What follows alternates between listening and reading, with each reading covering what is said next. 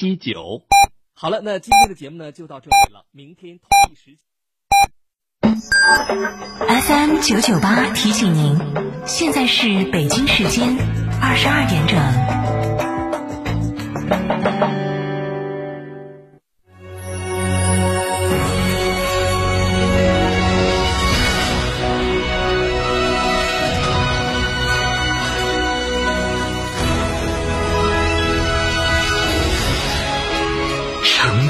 声音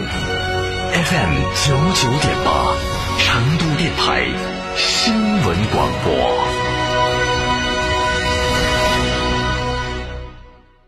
想自驾不知道去哪儿？一路通正经自驾带你走天下，小众自驾圣地、网红打卡地任你选。想旅游不知道订房订门票找谁？找一路通正经自驾，省心又省钱。电话详询六六零零二三四五六六零零二三四五或微信添加 ZJ 三六七七八八八。一路通正经自驾带你纵览天下美景。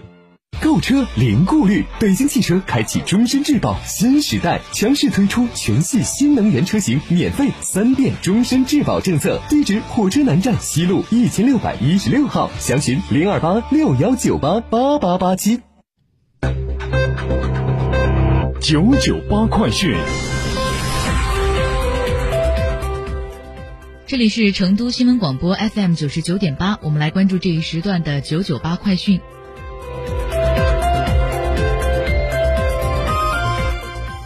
首先来看本地方面的消息。机动车驾驶员朋友请注意，成都市交管局今天发布消息，由于地铁十三号线瑞星路站主体结构施工，九月九号至明年的七月二十一号，位于城西的东坡路时代尊城停车场出入口至东坡北二路路段实行机动车由东向西单向通行。施工期间，原经东坡路由西向东通行的机动车，可经东坡北二路、琼楼路、双星南路、玉宇路、光华村街等道路绕行。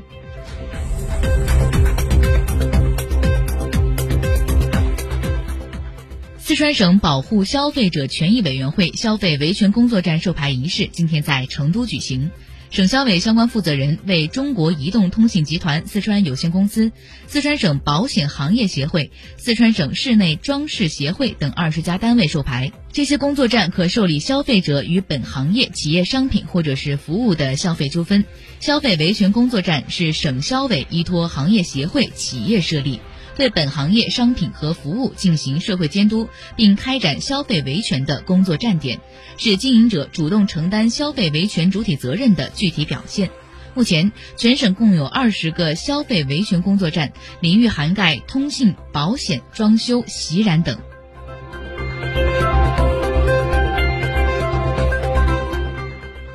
以共建卓越质量、共享品质生活为主题的二零二零年承德梅资质量月活动，今天在成都市食品药品检验研究院启动。启动仪式上，承德梅资四市市场监管局共同签署了承德梅资同城化质量发展合作协议，就质量管理专家共享、缺陷产品调查召回、信息互通等多方面达成了合作意向，多层次、全方位、宽领域开展合作。并共同建立完善合作机制，助推承德梅资同城化发展进程，提升区域质量发展整体水平。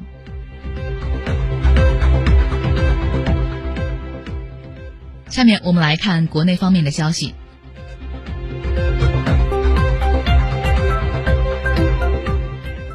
国新办今天举行了国务院政策例行吹风会，相关负责人介绍防汛救灾和灾后恢复重建的工作情况。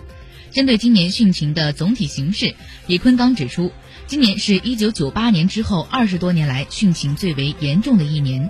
主要有三多一长的特点：一是降雨量多，二是超警河流多，三是大江大河和流域性洪水多，四是江河湖泊高水位时间长。针对今年秋汛形势，李坤刚指出，从历史规律来看，进入秋季后，我国西南、西北等一些省份降雨连绵，往往导致嘉陵江、汉江、渭河等江河发生秋季洪水灾害。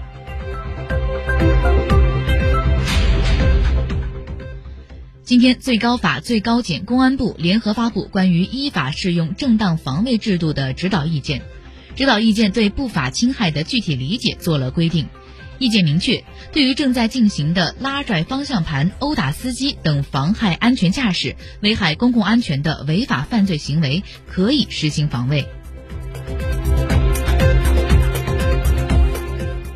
据网信办八月三十一号消息。一个月来，主要网站平台一共处置违法违规账号五百五十九万个，冻结僵尸账号九十二点八万个，处置百万粉丝以上账号一百六十九个，封禁违规主播账号十点五万个，处置违规吃播账号一点三六万个。另外，要全力推进公众账号分级分类管理。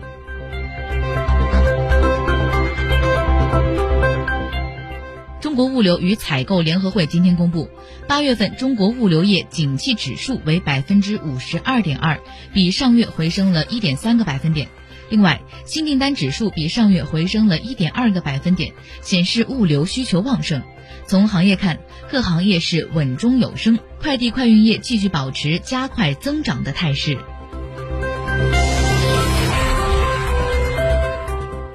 英国泰晤士高等教育近日公布2021年度世界大学排行榜，中国清华大学排名较去年上升了三位，和美国杜克大学并列第二十位，成为自2011年以来首所进入排行榜前二十位的亚洲大学。中国大陆一共有九十一所大学进入了榜单，除了清华大学之外，还有五所大学入围了百强，分别是北京大学、复旦大学、中国科技大学、浙江大学和上海交通大学。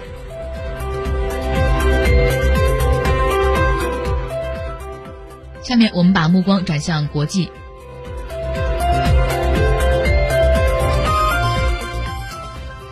美国国务院国际组织事务局副助理国务卿内库克近日表示，将不支付拖欠世界卫生组织的大约八千万美元的会费，并将这笔钱用于支付其在联合国的会费。据报道，美国计划在二零二一年的七月六号正式退出世界卫生组织。根据美国国会一九四八年的一项联合决议，总统必须就美国退出世卫组织一事提前一年告知国会，并且支付美国对该组织当前财政年度的欠款。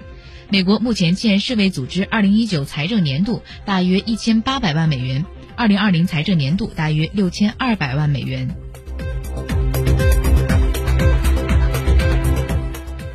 威尼斯当地时间九月二号晚，第七十七届威尼斯电影节在丽都岛开幕。可以说，这是新冠肺炎疫情爆发以来世界影坛最重要的一场盛事。今年因为新冠肺炎疫情，主办方设定了不少的新规。从明星到媒体，每一位与会者都会预先收到一份详细的防疫说明。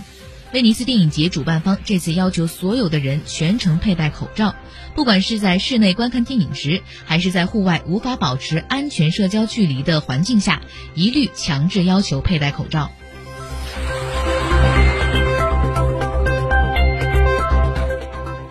据韩国媒体报道，韩国中青南道青阳郡的一家泡菜厂爆发了集体的感染。